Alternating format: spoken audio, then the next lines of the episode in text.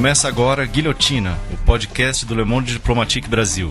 Eu sou Luiz Brasilino e estou aqui ao lado de Cristiano Navarro. Olá pessoal, tudo bem? Fala Cristiano, beleza? Belezinha. Muito bem. É, no episódio de hoje também temos a volta da jornalista Lígia Ximenes. Oi Lígia. Oi gente, Tudo obrigada bem? pelo convite. Bem-vinda de volta. Obrigada. Muito legal. É, bom, o programa de hoje vai ao ar no dia 7 de março, então a gente quer aproveitar essa data para falar sobre o Dia Internacional das Mulheres, o 8 de março. Para isso, recebemos duas convidadas muito bacanas aqui no estúdio da Central 3. As co-deputadas estaduais da bancada ativista Anne Rami. Oi, Anne. Oi, tudo bem? Obrigada pelo convite. Imagina. É, e a Mônica Seixas. Oi, Mônica. Um prazer te receber. Olá, o prazer é todo nosso. A Anne Rami é arte educadora e especialista em políticas públicas para infância e juventude. Tem três filhos e desde 2010 atua de forma desin- desinstitucionalizada em defesa da infância, maternidade, feminismo, mobilidade ativa e educação pública. É articulista do blog Mamatraca e criadora do grupo Novos Diálogos da Escola Pública. A Mônica, Mônica Seixas, é mãe também, jornalista, feminista negra e ativista socioambiental, cofundadora do coletivo Itu, Itu Vai Parar e líder RAPS, a Rede de Ação Política pela Sustentabilidade, e foi candidata a prefeita de Itu em 2016. Vamos lá, vamos começar. Lígia, quer fazer a primeira pergunta? Eu quero, tô ansiosa. É, muito feliz de estar aqui hoje para a gente olhar um pouco para esse buraco que a gente está e ver se vocês apontam um caminho. Queria é, começar falando dessa, dessa coisa que me parece muito interessante do descompasso entre o que a gente tem vivido é, num cenário macro, né? é, de, um, de uma política institucional fechada que quer criminalizar os movimentos sociais, que está cerceando as, as liberdades das pessoas controlarem a, os feitos políticos uh, e, ao mesmo tempo, das mulheres nunca terem estado tão melhor, melhor representadas nos parlamentos. Então, no Senado, a gente teve um crescimento de 51% no número de deputadas. É. Na Câmara, somos- né, Lígia? Na Câmara. No Senado Opa! ficou igual. No Senado ficou igual, mas na Câmara aumentou em 51% para 77%. Nas assembleias cresceu em 35%. E São Paulo cresceu ainda mais, 63%. Éramos 11, somos 18%. Ah, e a gente vivendo essa onda conservadora, essa coisa machista, um governo anti-mulher. Tem uma reforma da Previdência assoprando esse bafo quente na- no nosso cangote, com muito mais penalidades para as mulheres. Eu fico pensando se vocês é, que conseguiram, que estão hoje nesse lugar de ajudar a gente a pensar, de tomar decisões ah, que cuidem melhor de todos, né? O que, que vocês têm? O que, que vocês acham que as mulheres têm a partir da experiência de vocês? Tem para ensinar para o resto de nós que estamos aqui alijados dessa esfera da política?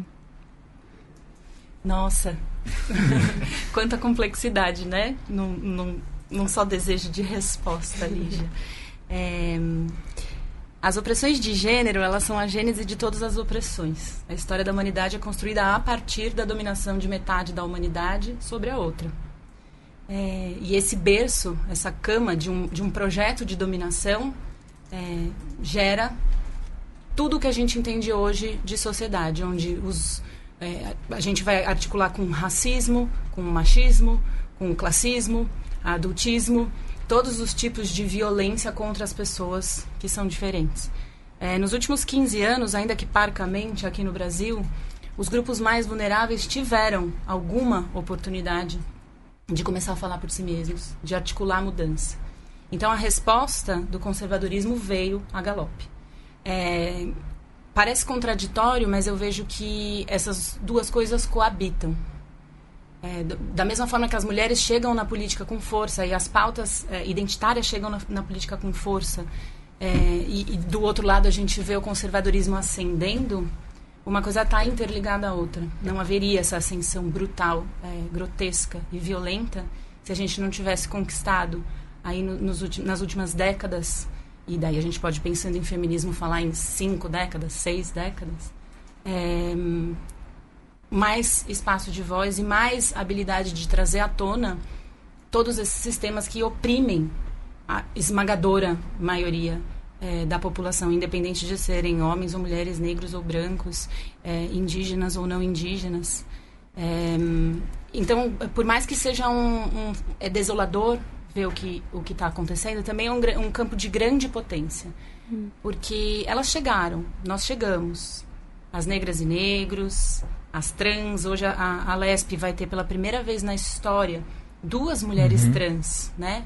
Erika Malunguinho e Erika Hilton dentro dos gabinetes. É, demorou todos esses anos para eleger a terceira mulher negra e nessa legislatura nós temos três mulheres negras de uma vez uhum. eleita. Uhum. E a primeira mulher indígena, Shirley Pancarada, bancada ativista.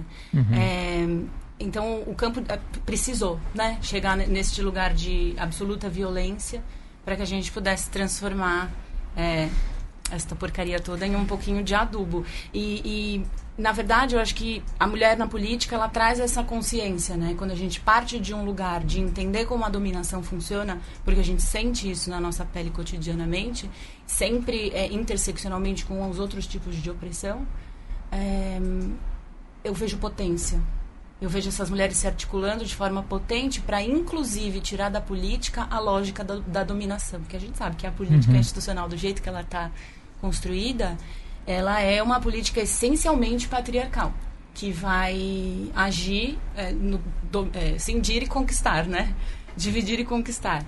É, e a gente vem inspirando, abrindo caminhos é, apegados no que podemos fazer neste momento para que cada vez mais mulheres, cada vez mais indígenas, cada vez mais negras, mães periféricas possam ir para dentro dos espaços de decisão falar por si mesmas.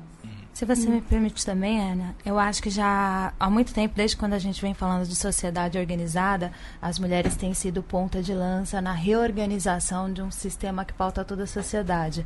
Porque para a gente, desde o princípio, quando a gente fala de civilização, ali no discurso iluminista e tal, a gente vai falar qual civilização, né? A organização a partir da organização e da rotina de quem. Então a gente vem vivendo muitas ondas feministas, caso que no mundo a gente está vivendo uma grande grande onda feminista novamente, repautando e ressignificando o nosso lugar no mundo, né? Quem está atento está percebendo que vem do Oriente Médio, passou pela Europa, chegou no Brasil já há muito tempo. E ali em 2015, 2016, por exemplo, quando a gente vai falar dos grandes fenômenos que dividem, é, que são marcos históricos no país, a gente vai ver os meninos, os adolescentes organizados contra a reorganização escolar aqui no estado de São Paulo, uhum. por exemplo. E aí você já vai ver os meninos muito jovens gritando o mito, repregando a violência, tentando pisar é, no solo seguro dos costumes do século passado, né, se reafirmar, e as meninas muito, é, muito dirigentes do processo, as meninas dirigindo o processo do movimento estudantil, as meninas dirigindo as ruas, as meninas comprando briga com seus pais, com seus irmãos, pautando uma nova forma de viver, porque para a gente, a gente entendeu desde muito cedo que a relação econômica está completamente ligada à nossa forma de viver, o sistema é um só. Então, nessa onda de reacionarismo, o feminismo tem sido a pequena vitória na derrota. Nesse cenário de muitas derrotas, a gente tem uma pequena vitória que é a força da luta das mulheres.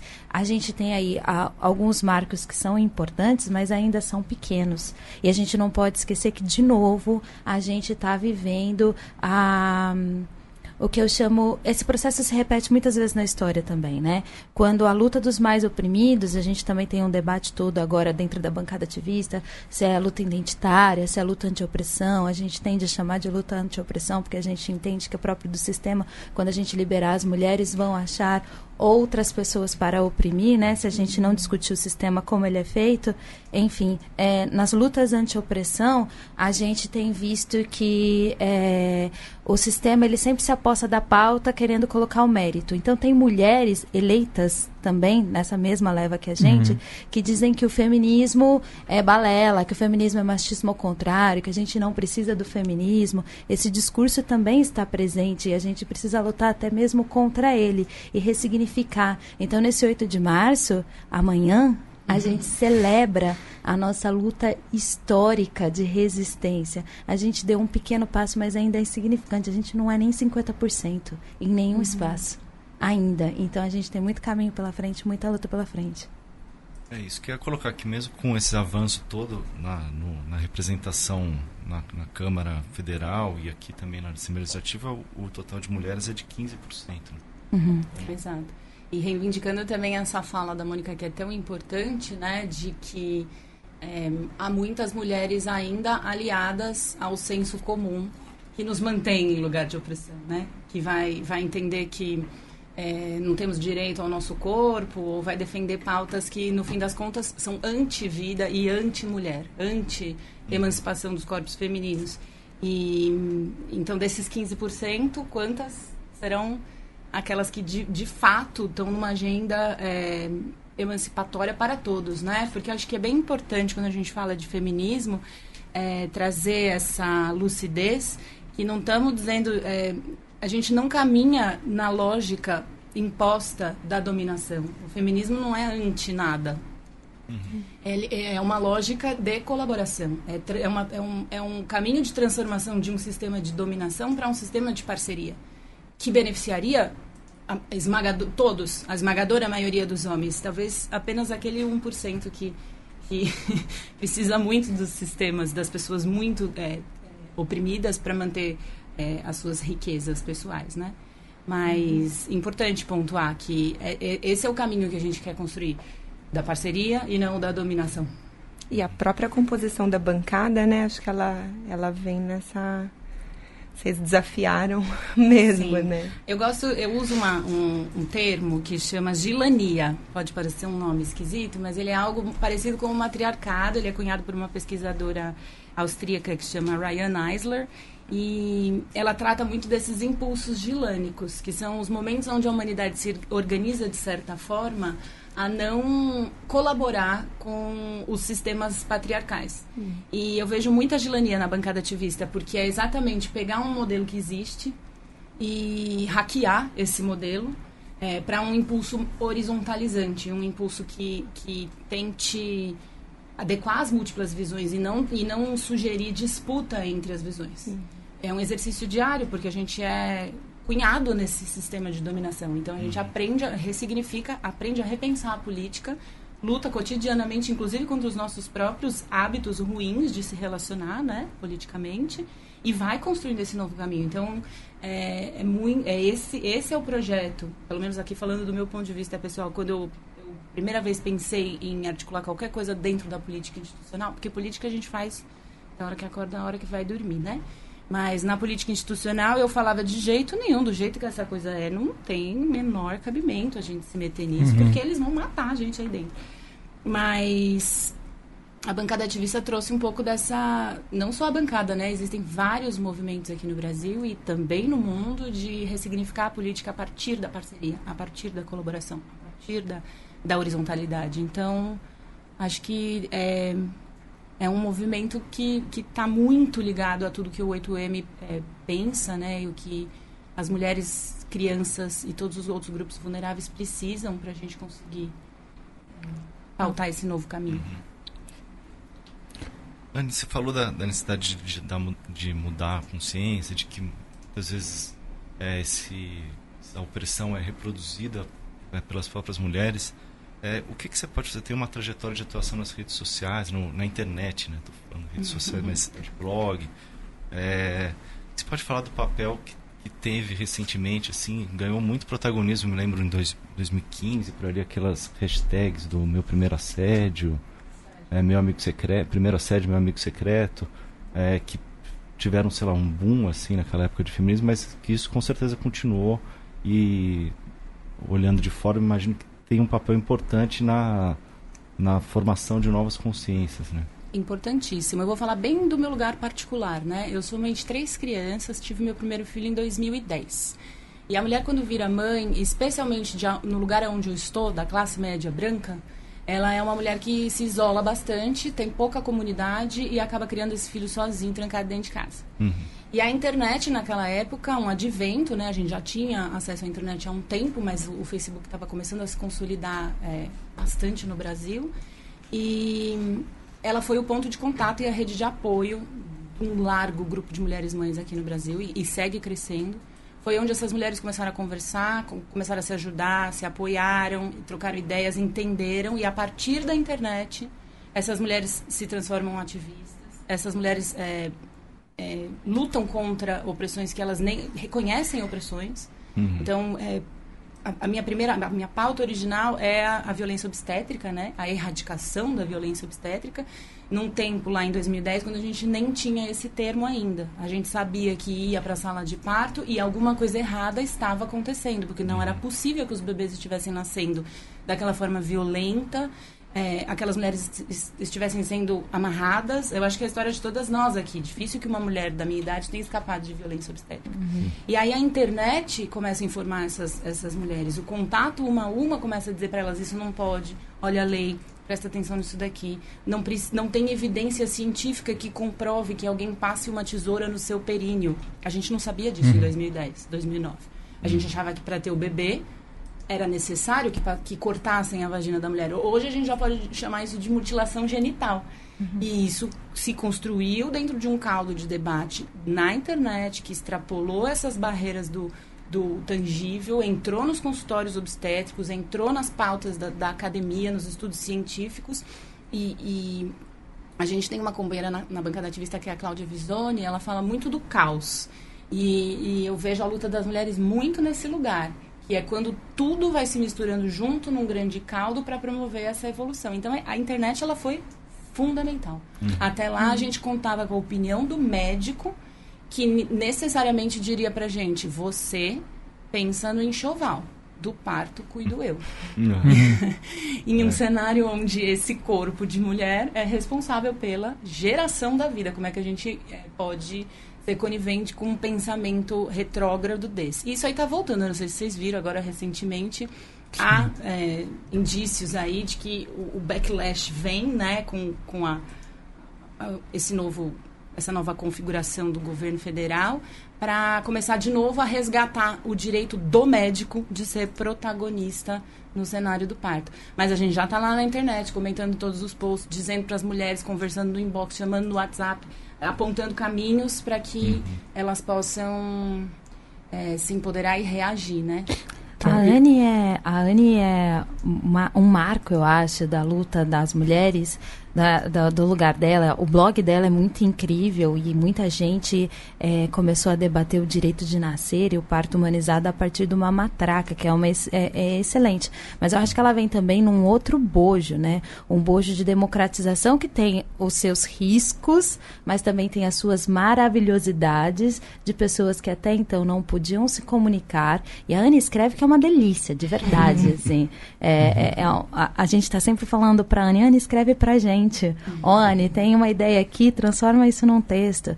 Mas é num bojo de gente que até antes não tinha voz, né? Como é que a gente recebia informação? E não que eu esteja desprezando, porque eu sou jornalista por formação e nunca defendi tanto o MTB e o diploma na minha vida, porque é importante esse filtro ético da, da, da, informação, né, que a gente vem perdendo na internet, mas a internet também proporcionou que pessoas que historicamente silenciadas pudessem, a partir de agora, contar realidade sobre outras perspectivas. Então, mulheres como a Anne, que é ali, vivendo uma experiência pós-parto violento, começam a dizer para outras mulheres que todas nós sofremos parto violento, ou a negritude se organizando para falar de negritude, ou outras mulheres se organizando para falar de gênero, enfim. É uma coisa muito poderosa que inspira e que organiza muito, né? Uhum. Então, a gente tem.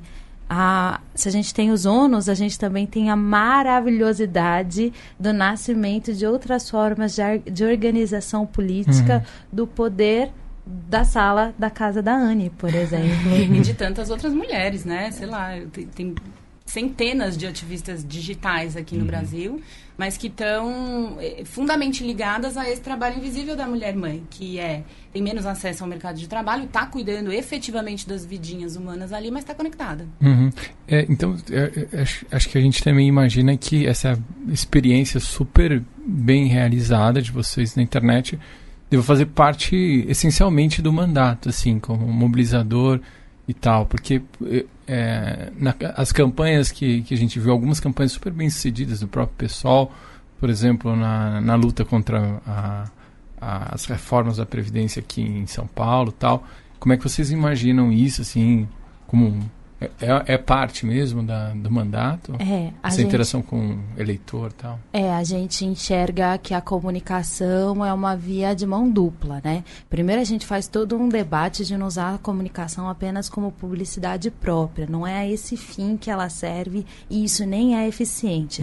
É uma ferramenta de diálogo. Então a gente usa para pedagogizar o espaço que a gente está. Por exemplo, a coisa política ela é tão afastada das pessoas que eu vou assumir aqui uma coisa sem constrangimento nenhum, mas que nós nove só soubemos que a gente ia assumir em março depois que a gente venceu a eleição.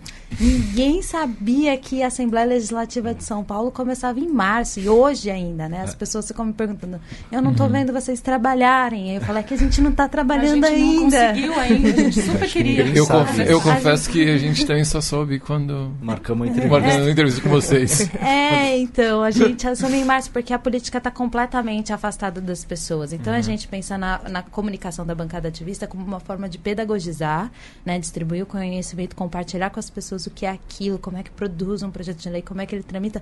Mas ele também é uma ferramenta muito poderosa de participação popular. Se a gente pensar num exemplo da mãe é, que acabou de ter um bebê, ou de uma pessoa que mora no fundão do estado e que não consegue viajar até aqui para participar das nossas organizações, ou que a gente não consegue estar o tempo todo lá em Presidente Prudente, ou enfim, das diferenças socioeconômicas todas, a internet ela cumpre um papel de ser a antiga assembleia, né? De poder ouvir as, vo as vozes das pessoas, as necessidades das pessoas e começar a nos organizar de forma múltipla.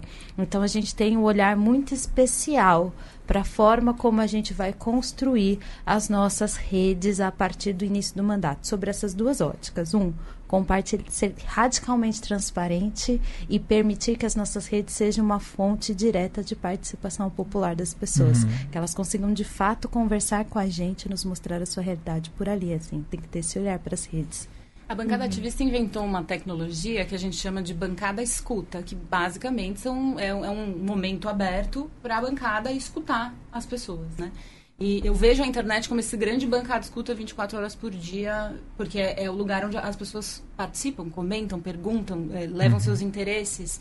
É, a gente já fez diversos encontros presenciais, muitos, durante a campanha e continuamos é, fazendo, mas temáticos, né? Banca... Eu preciso é, é, fomentar o debate sobre tal coisa. Nada melhor do que eu sentar com este grupo de pessoas envolvidos, do que ficar sentado lá dentro do meu gabinete, que é o, o modo da política atual, né? É, a, a política é feita por gente que não precisa dela, então a ideia é um pouco criando essas tecnologias. E, e, a, e a internet, as páginas da bancada, os stories, o que for essa tecnologia que já veio aí pra gente, a gente pre- precisa usar e pretende usar nessa lógica de nos manter próximos de quem precisa da política. Eu queria voltar, a gente vai, vai, vai e volta, né?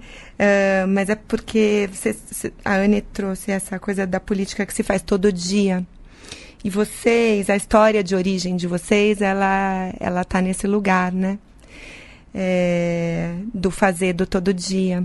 E eu queria que vocês colocassem um pouco, contassem pra gente um pouco de, de, de como essa história de origem trouxe vocês até aqui. É, acho que também, assim, com todos os desafios e dificuldades, imagino que vocês, sendo mães como eu, devem é, ter, ter muitas questões para equilibrar n- de um foro pessoal para um foro público. E queria que vocês contassem um pouco pra gente disso.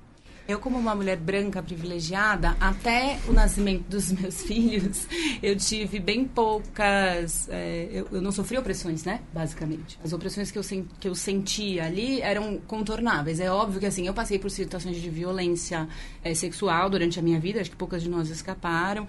É, enfim, fui assediada na rua, mas essas coisas é, não, me, não me contornaram tanto quanto é, o momento que eu tive os meus filhos, nas- na- o primeiro filho na situação de violência obstétrica, e tive uma, uma história impressionante de amamentação com ele. A partir da amamentação, eu entendi como que funcionava o capitalismo patriarcal e o que, que estava pré-determinado para que essas mulheres e crianças passassem em nome do lucro de cinco megacorporações do mundo. É, a amamentação, ela é, ela, como tudo né, que está relacionado à infância e à maternidade, ela é dominada, absolutamente do, dominada pelo corporativismo médico, que é formado pela indústria de é, substitutos do leite materno para desmamar as crianças. Enquanto as evidências científicas vão apontando na contramão que a gente pode salvar vidas, a gente pode melhorar as condições do mundo, de, da população mundial, a partir do simples ato de ter esse bebê e amamentá-lo, é, a resposta no, no, concreto, no dia a dia dessas mulheres mães, é, é que elas não conseguem, uhum. são impedidas, é, não, não acessam esse direito de viver a maternidade potente. É, isso abriu meus olhos e, e, a partir dali eu fui dentro da minha vivência cotidiana. Eu nunca fui para escola, para academia. Eu estava criando os meus filhos escutando as pessoas, lendo os meus livros, fazendo comida, café da manhã, almoço e janta, levando na escola, cuidando de carteira de vacina. E fui acumulando o conhecimento de que a estrutura desse capitalismo patriarcal, diferente do que algumas é, teorias vão dizer, ela, eh, ela não invisibiliza a gente porque o nosso trabalho é menos importante ela invisibiliza a gente porque é necessário que a gente seja invisível para continuar nesse uhum. sistema de maternidade, que eu estou chamando de maternidade servil, uhum. que é essa mulher que vai absolutamente cumprir o programa do capitalismo para botar essas crianças é, do jeito mais vulnerável é, no mundo, né? É, aí estou falando de todos os recortes juntos, dentro dos recortes de classe, de raça, de capacidade, de etnia. É, essas, essas crianças invariavelmente vêm ao mundo sob violência e essas mulheres vão ser é, encurraladas em um lugar de servidão. É, para é, servirem de mão de obra, né, traba trabalhadoras, e isso quando elas conseguem acessar. Aqui em São Paulo, 50% das mulheres mães não produz renda. Uhum. Esse é dado do IBGE também. Sim. Então, a gente tem apenas 50% das mulheres trabalhando, enquanto os números vão provando que elas são 60% da grana da família a, essa conta não fecha, não tem, é, não tem uhum. como a gente explicar isso, senão um sistema muito elaborado para que elas não enxerguem a potência desse seu trabalho é, cotidiano e como que é, conseguir amamentar o seu filho é um ato político, como que é, enfrentar a corporação médica é um ato político. É, é isso, a, a invisibilidade do trabalho da mãe é que me motivou, que me trouxe aqui, que, que me quando eu enxerguei essa essa lógica, eu falei, puxa, mas não tem ninguém discutindo isso? Quem, uhum. quem que a partir de agora vai poder discutir que a gente é 50% da população e a gente está cuidando é, de 100% da população, basicamente, porque é, o trabalho dessa mulher dentro de casa, para além de gestar e parir, amamentar, independente se ela é mãe biológica ou não da criança, ela vai cuidar, viabilizar essa vida e renovar as capacidades de trabalho de quem dentro dessa família tiver gerando dinheiro. Ela vai fazer comida, ela vai passar, ela vai lavar, ela vai viabilizar a rotina inteira. E a gente está falando de todo mundo, todo mundo que está aqui sentado nessa mesa. Uhum. É, comeu hoje porque alguma mulher fez isso. E provavelmente ela é mãe. A, a chance dela ser mãe é altíssima. É, é, e é inadmissível que a gente não trate, mas, mas a minha esperança cotidiana é que, diante desse caos, essa pauta estruturante possa ser.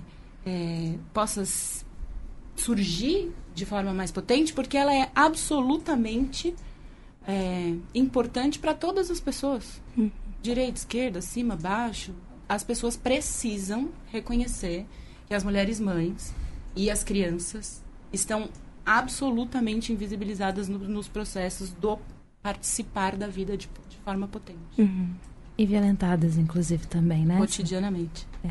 A minha história já é bastante diferente da Ania, assim. Eu sou uma menina é, que nasci numa família miserável no interior, sofri todo tipo de violência, menos a sexual, é, durante a minha primeira, primeiríssima infância.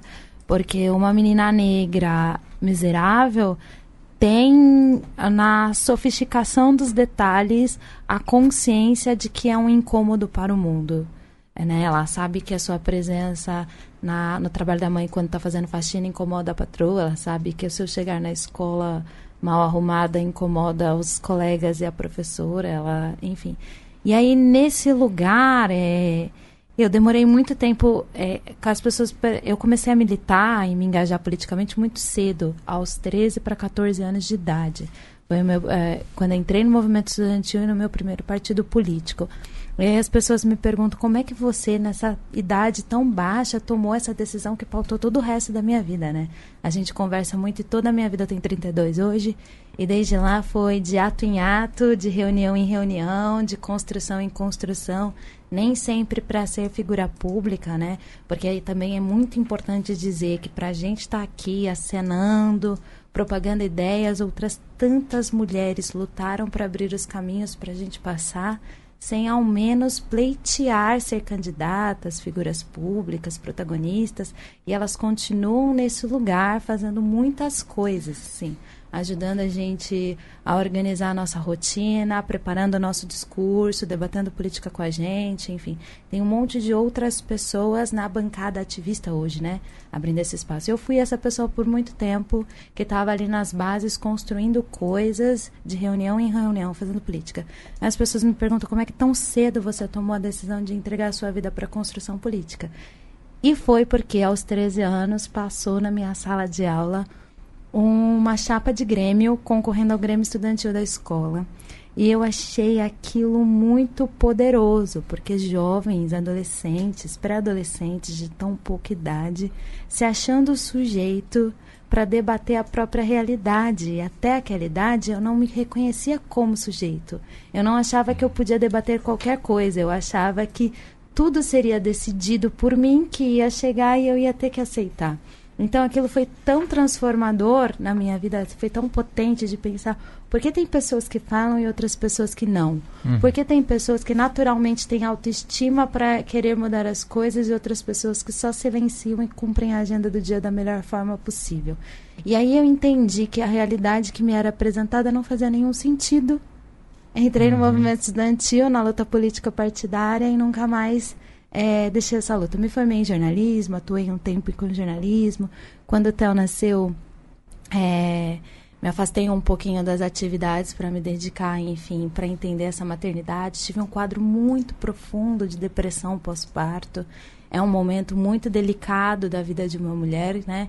Principalmente de, de é, nesse momento a gente está vivendo, nesse momento histórico, a gente está vivendo não só a reconstrução do papel da mulher na sociedade, mas quando a gente se movimenta, a gente está movimentando todas as estruturas. Então, quando você vem dessa formação, você está questionando a formação de família.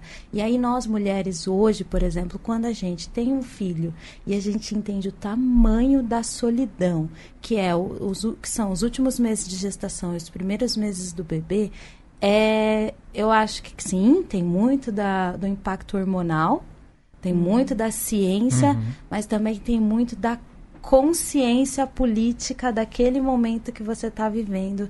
Só você e o seu bebê de exaustão, de cansaço, de desumanidade, de uma solidão extrema, em que todo mundo que olha para você encara como se aquele fosse um castigo merecido uhum, por você uhum. ter uma vida sexualmente uhum. ativa. Uhum. Exatamente isso. A, o olhar da humanidade para uma mãe de um bebê recém-nascido é você pariu Mateus que cria, você uhum. merece estar com o bico do peito rachado, sem tomar banho, segurando suas necessidades fisiológicas, com fome, sem dormir e não ouse pedir para alguém olhar essa uhum. criança durante meia hora para você conseguir lavar o cabelo porque você não merece essas pequenas coisas da vida, porque você fez esse bebê.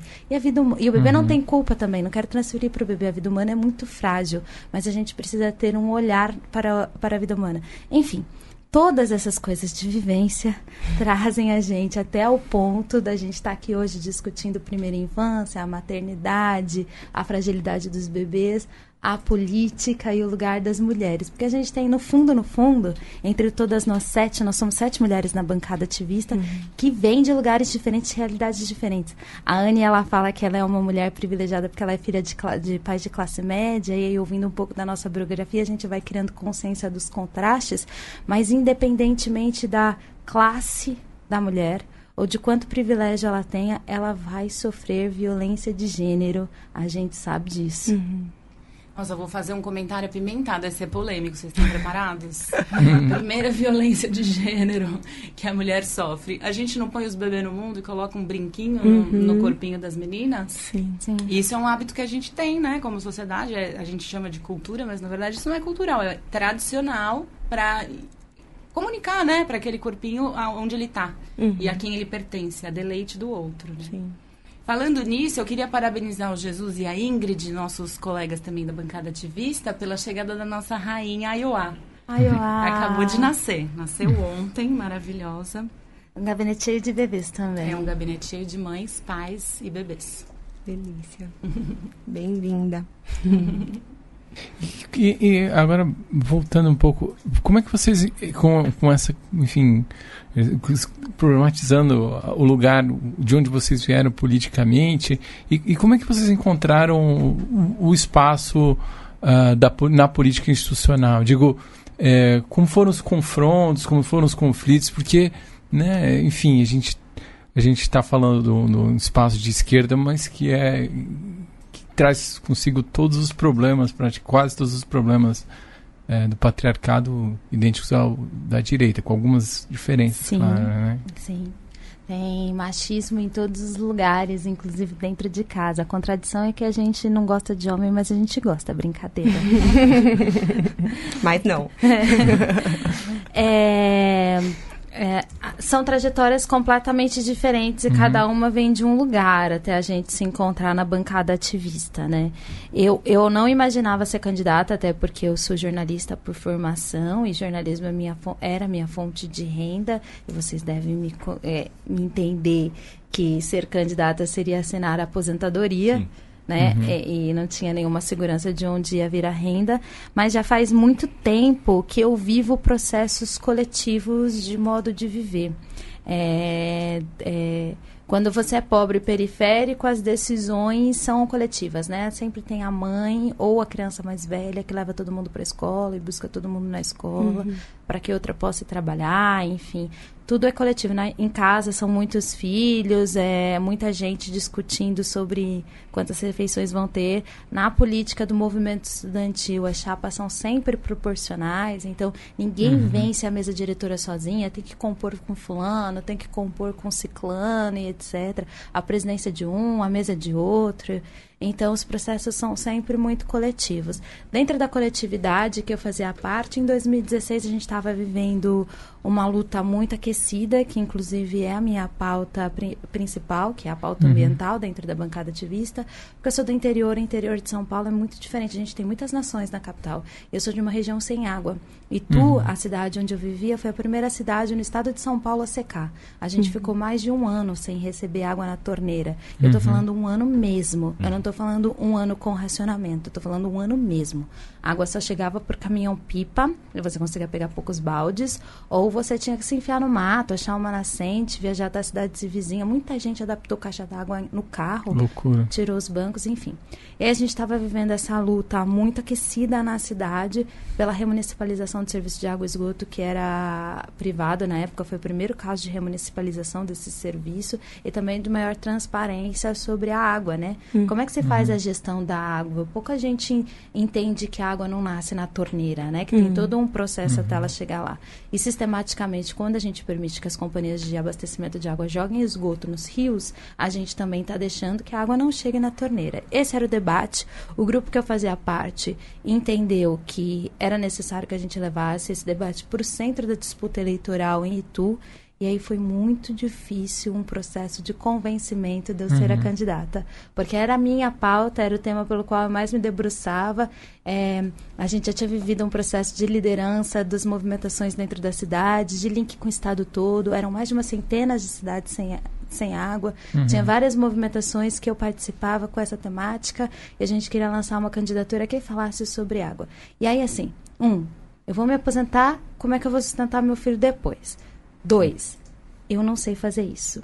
Para qualquer mulher, quando você entrega para ela um cargo de liderança, ela vai pensar em muitas coisas. Um, bate a síndrome do impostor.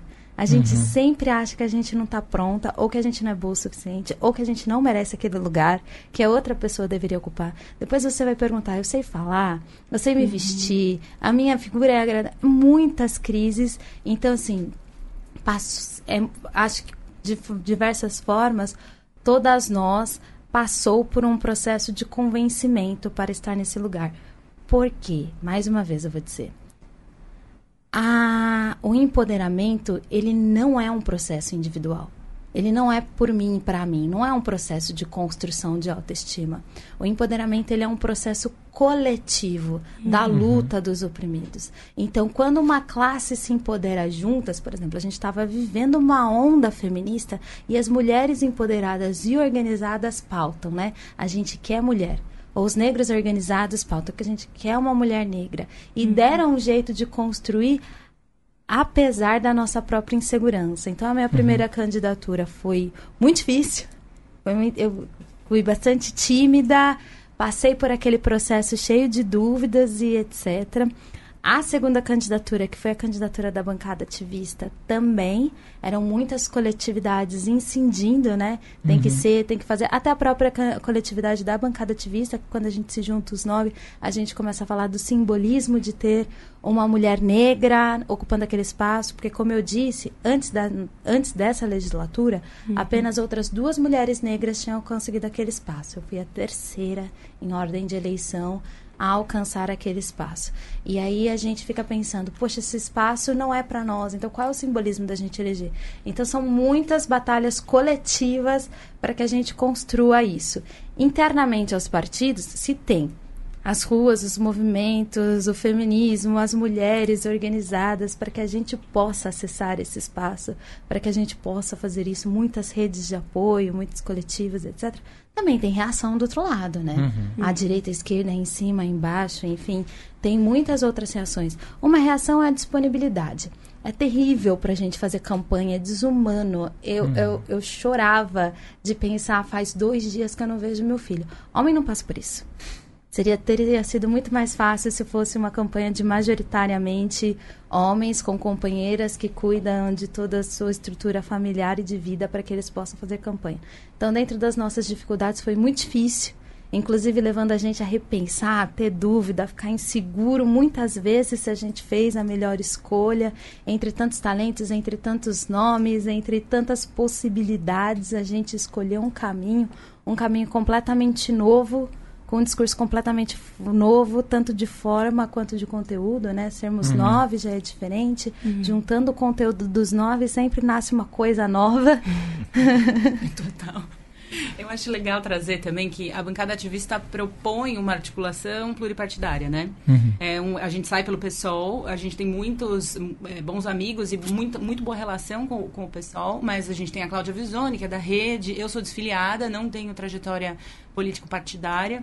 E aí, reivindicando esse meu lugar de onde vim para chegar aqui, foi na biopolítica mesmo, né? Foi de, eh, em, um, em um, uma parte do tempo como mobilizadora e articuladora dos, das, dos temas da maternidade e infância, mas a partir do nascimento da minha terceira filha, onde eu finalmente vivi uma situação de é, chegada de um ser humano nesse mundo livre de violência obstétrica, outras fichas foram caindo, é, eu comecei a a conseguir participar politicamente do meu bairro, uhum. dos conselhos de escola, uhum. das escolas públicas que meus filhos frequentavam e entendendo que tudo que estava articulado estava articulado para que a criança não fosse prioridade. Uhum.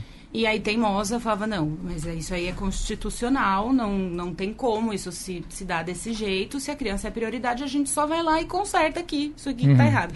Obviamente que isso é é um exagero, né? Eu sabia que ia ser bastante difícil, mas é, me encorajei nesse sentido que é, poxa vida, a, ninguém está falando sobre isso dentro dos poderes é, legislativos. Ninguém está levando para frente a pauta das crianças como prioridade. Quem fala de criança não fala de mãe. Vocês já repararam? Uhum. E é impossível é, separar esse binômio se você quer tratar de política pública efetiva para esse grupo.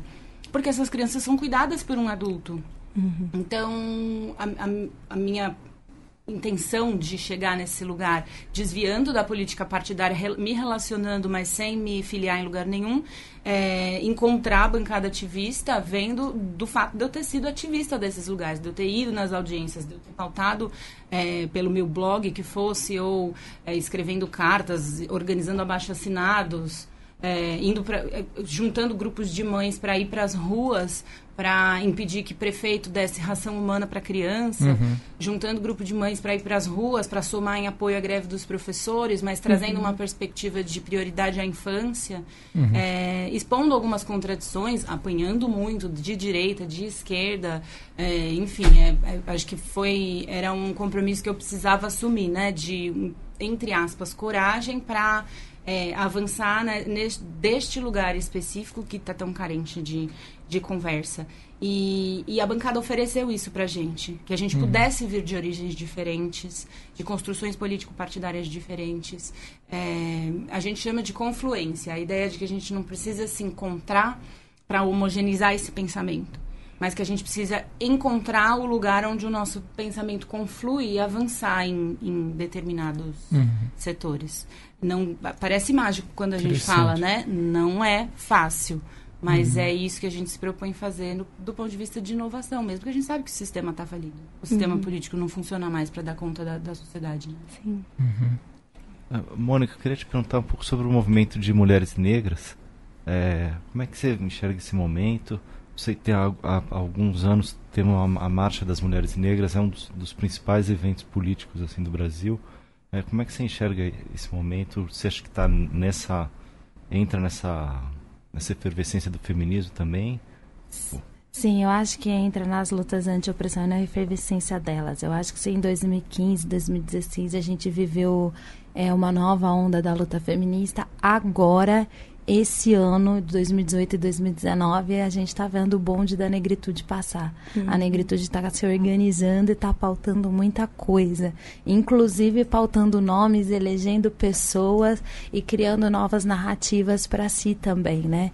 É, isso tem a ver, não é de hoje, né? A gente sempre diz, nossos passos vêm de longe, porque já faz muito tempo que uhum. a gente está se organizando e resistindo, de, desde as lutas é, para galgar uma nova liberdade nos quilombos, ainda é, nos primórdios desse país, mas é, a, o início da luta organizada, eu reivindico, sei lá, o MNU, o Movimento Negro Unificado, uhum. e a Lélia sempre dizia que não existe democracia de fato nesse Brasil, né? Que a democracia sempre foi um mito por si só, porque de fato a gente vive um apartheid desde sempre, uhum. mesmo nos processos democráticos. Veja, a redemocratização é, eu fui na USP esses dias num ato pró-democracia e aí todo mundo falando dos grandes nomes dos lutadores pela redemocratização no país, todos homens brancos e a USP foi o, último lugar a se abrir para cota no país Sim. apenas ano passado, depois de muita luta e ocupação dos negros. Então, que democracia é essa quando a gente não tem negro nos restaurantes, quando a gente não tem negros no espaço de poder, uhum. quando a gente não tem negros é, enfim, nos espaços de decisão, mas não só neles. A gente não vê negro nos espaços que a gente tem como agradáveis. A uhum. gente só tem negros nos lugares intragáveis, uhum. nas periferias, nos lugares violentos, nos serviços que ninguém quer fazer. E isso é muito, isso dificulta muito a nossa organização. Por que tanto tempo, né? Por que, que a gente, nesse lugar também de uma maioria, a gente não está organizado para uma reintegração de posse, aí, como diz Érica Malunguinho, há mais tempo, porque a vida nesse lugar ela é muito difícil. É difícil você. É, a gente vê isso dentro da própria formação da bancada ativista. Quem tem menos dinheiro para se locomover uhum. são uhum. os três negros da bancada ativista. Sempre quando tem, ir pra tem que ir para longe, mesmo durante a campanha, a gente não tinha grana. Quem é que está ferrado com aluguel? Negro. Quem é que é, tá desempregado, negro. Isso em todos os lugares. Então a nossa vida ela é muito difícil e a gente fica muito feliz de chegar no final do dia garantindo o pão do dia seguinte. Então a nossa organização ela é muito difícil. Para além disso, a gente foi privado da nossa forma de cultura, uhum. da nossa forma uhum. de organização, do contato com a terra. É, isso nos leva a um lugar de não pertencimento, mas também de não história, de não memória. É, e, e aí reconstruir uma identidade nos custa muito e nos é muito caro. Mas como eu comecei essa fala, eu acho que o ano de 2019 está para a negritude, o que 2016 foi para o feminismo. O bonde da negritude está passando agora e não tem volta. Eu acho que daqui por diante a gente vai estar tá pautando novos lugares, novas organizações, novas narrativas, novas formas de se organizar. E nesse board, né, a gente está falando hoje, dia 7, amanhã dia 8. Daqui cinco dias, a gente tem. Ah, Completa-se um ano da morte de Marielle Franco que eu sou partidária do PSOL, né? Uhum. Marielle é minha colega de partido, mas para além disso é um símbolo de luta para muita gente, tanto pela sua luta feminista, tanto pela sua luta de raça, enfim. E aí a Marielle vem é, para é, escancarar o que é o Brasil. O. Brasil em que a gente levou 519 anos para chegar em lugares mínimos sem nos domesticar, né? Uhum. Sem tirar da gente o nosso discurso, sem tirar da gente a nossa história, sem tirar da gente a nossa, nossa cultura. E quando chega, a gente é morta e ninguém entrega um resultado, ninguém entrega uma justiça, ninguém entrega uma resposta do porquê. Por quê? Porque é aceitável que uma parlamentar eleita que traz consigo o discurso, o discurso radical de democracia racial, que ela de fato exista, né, um dia seja assassinada de, morta, de forma tão brutal e que ninguém se importe com isso. Então, todos esses elementos, mais o racismo cotidiano de cada dia, mais a força da negritude, mais o empoderamento das mulheres negras que aí vem é, livre de uma outra cultura, né? Os meninos negros são tão forjados na violência das uhum. periferias, as mulheres negras são forjadas na luta, na garra de carregar o dia a dia e elas também se empoderam junto com o feminismo, tá proporcionando aí uma onda linda, maravilhosa que elegeu pra caramba também. Uhum. É, eu me considero filha dessa onda também, uma das filhas dessa onda de, de Sementes da Marielle ou de eleições de mulheres negras, que tem como objetivo de gente que está querendo ver mesmo mesmo, está querendo ver o novo nascer. Se o velho não morreu, a gente está empurrando o nascimento do novo para que eles se encontrem, que eles se choquem e que algo surja a partir daí. O Galeano fala, né? O, o mundo está horrível, mas está grávido de um mundo maravilhoso. e mama a África, né? Deixa nascer, né? Deixa nascer. Na verdade, você coloca, uh, Mônica, uma coisa muito interessante, assim, para o momento que a gente vive mundial, né? Porque uh, a gente vive uh, um cenário de fascismo no, no planeta e uh, a reação eh, não vem da, da esquerda clássica, né? Ela vem de quem tá, de quem já apanhou, de que não tem medo da violência, porque a violência faz parte do cotidiano, né? As mulheres, os negros. É, você acha que são essas pessoas são, que acabam sendo ponta de lança mesmo? Isso que... Sim, sim. Acho que isso tem tudo a ver. A gente vive um momento de ascensão da extrema-direita no mundo inteiro, mas para além da pauta econômica, a gente vê aí um ataque de costumes de, das liberdades individuais. Eu acho que muita gente assustou no Brasil com a eleição do Bolsonaro, por exemplo. Eu lembro que o clima era de velório total. É, no dia e no uhum. dia seguinte eu fui para um ato e a maioria das pessoas que estavam na rua já armadas, falando em resistência e ninguém solta a mão de ninguém no público. Quando eu olhei para o chão, estava em cima do carro de som, eu só vi black, black, black, black, uhum. black, black, black. E aí a síntese que todo mundo foi, assim, um momento de lavar a nossa alma, foi exatamente essa. Nós nunca tivemos nada, então uhum. nós não temos nada, nada a perder. perder. É esse o momento que a negritude está vivendo. A gente não está com medo, porque a gente nunca teve nada. A gente está organizado e focado em construir algo novo.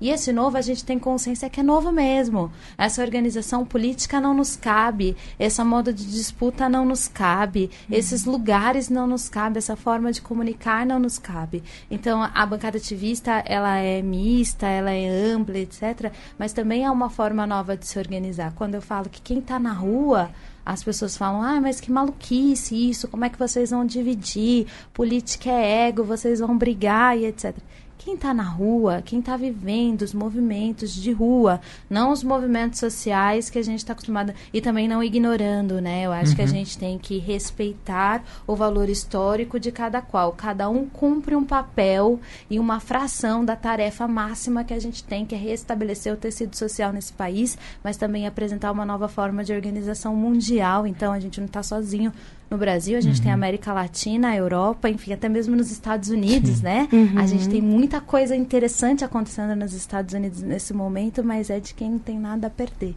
Eu acho que quem tá, não tem nada a perder, pela primeira vez na história, está muito seguro de qual é o caminho que a gente tem que seguir, sabe por quê? Porque é o caminho que a gente está seguindo faz muito tempo. É a uhum. trilha ancestral da nossa vida. Então a gente está pronto. Acho que quem mais está pronto, mais está forte e mais está afim de ver os muros ruins para a gente finalmente construir um mundo novo somos nós. Não que a gente esteja é, torcendo pela dor, pelo sofrimento, mas a gente acha que de alguma forma escancarar que o sistema eleitoral brasileiro não funciona ou que as estruturas institucionais do Brasil são uma falácia e que toda a nossa organização social é feita por gente que não entende a gente, é a forma também da gente tirar daí mais um pouquinho da abertura do caminho para a gente passar com algo novo. Tô sofrendo, tô com medo, mas tô pronta para estar de mãos dadas com todos os meus e as minhas para no foice, no chute, no pé na porta, Sim. apresentar um novo caminho. no carinho, no diálogo também. A gente é bem diferente, ainda bem que a gente está junto. Né? Acho bonito isso que a Mônica trouxe, especialmente do ponto de vista da ancestralidade, porque quando ela fala, eu escuto muito algo que a gente ainda não atingiu, que é uma consciência plena, e agora também fazendo a homenagem que as mulheres merecem, de que nós, mulheres, a gente é a natureza. E a expressão de tudo isso que a gente vive é, nesse, nesse lugar absurdo de dominação e opressão de diversos segmentos, ele diz respeito a exatamente como o, o patriarcado se relaciona com, com o que é natureza. E o patriarcado entende, o patriarcado capitalista entende que a mulher é recurso natural uhum. a ser explorado até a exaustão. Sim. E o ano de 2019 veio mostrando pra gente, né, em Brumadinho e outros tantos eventos, que é, a gente não vai o sistema está colapsado, né? E a reação vem desse, dessa reivindicação de ancestralidade e, e, sabedoria de pertencimento a algo que é muito maior. Hum. É, e, que, e, que, não pode ficar desconectado de, de, termos sido, desde que o mundo é mundo, à exceção da pré-história, né? Que as evidências já comprovam que vivemos em algum momento de parceria, mas é, há muitos anos já em sistemas que atuam apenas para oprimir o outro e muitos outros em benefício de tão poucos. Uhum. É, a gente não tem as respostas pra como tudo. uma receita de bolo, mas a gente pode garantir que estamos tentando, especialmente abrindo caminho para cada uhum. para que cada vez mais pessoas possam falar por si mesmas e defender as coisas que nos unem mesmo, né? Uhum. Como a vida de verdade, as, as infâncias, as maternidades, as mulheres mães negras, as indígenas, uhum. os povos originários, tudo isso muito ligado com esse grande é, lugar de ser, ser e estar no mundo a partir de um esquema de colaboração e não de dominação. Uhum. Muito bom. Sim. Bem, gente, tô sem palavras aqui, muito bacana. né? Muito bom. Sim, a sensação de que estamos do lado certo também. É muito gratificante. Não sei se vocês querem colocar mais alguma coisa. É, fica à vontade. Querem ou... fazer aquela resposta da a pergunta mais pedida para a bancada ativista?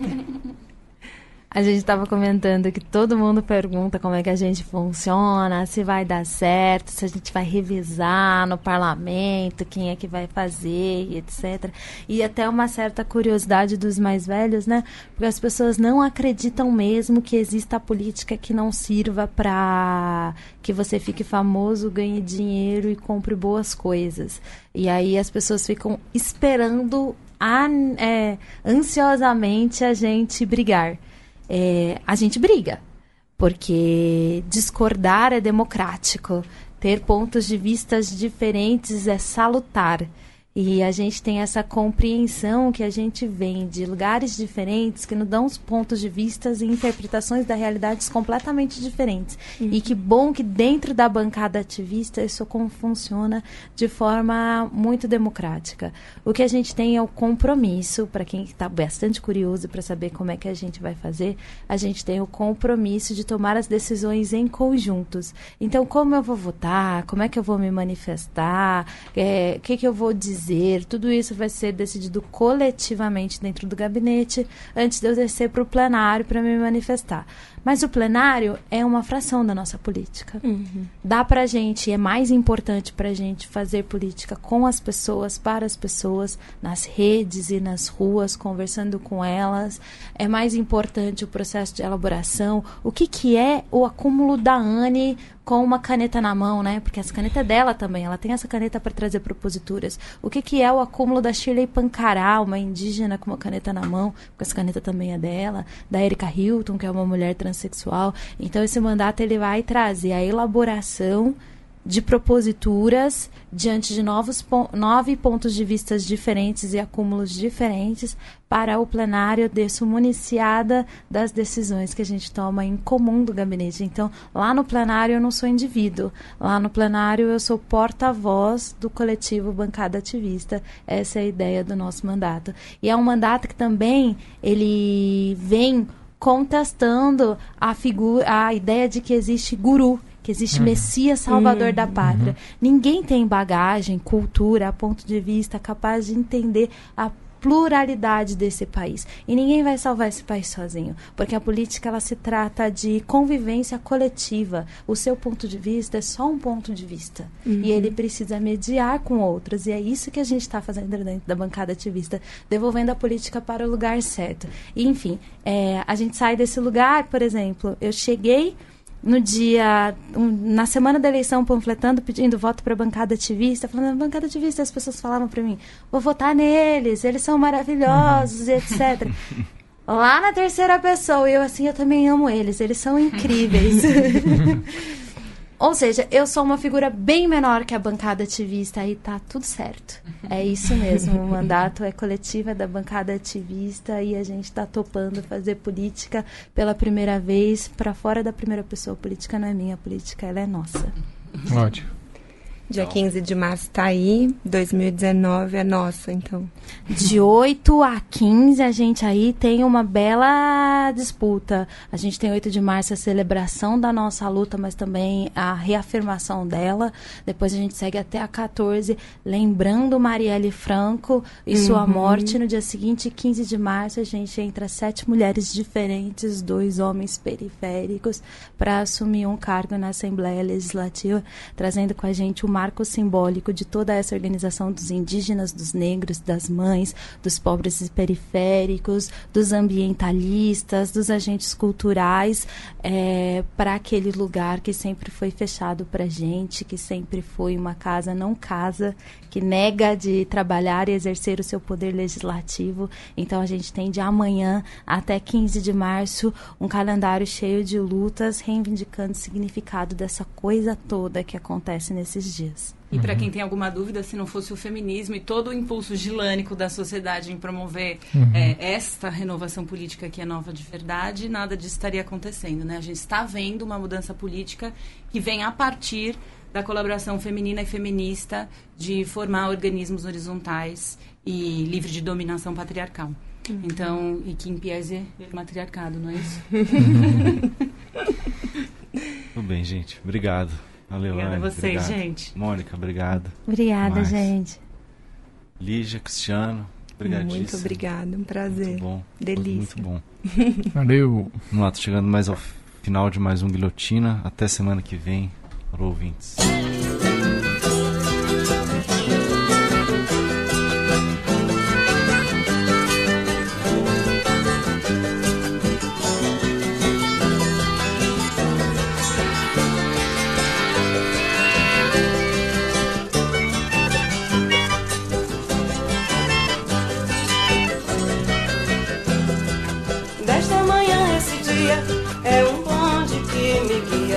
Sobre curvas e perigos, na lembrança dos amigos. Sobe o morro da alegria, desce a ladeira do medo. Viaja ao meio-dia, força crua de um segredo. Esse dia posto ao meio, vi o limite de uns olhos que me olham passageiros pelas ruas da cidade. Leio as cartas dos leitores nos jornais madrugada. Viaja pra muito longe nesse meio dia a dia. Esse bonde lembra, esqueço, tão passageiro é o dia.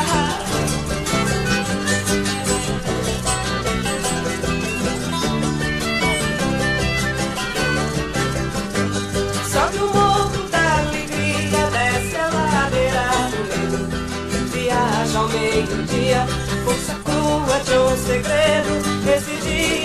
Vi o limite de uns olhos que me olham passageiros pelas ruas da cidade. Leio as cartas dos leitores nos jornais à madrugada. Viaja pra muito longe nesse meio dia a dia. Esse bonde lento esqueço, tão passageiro é o dia.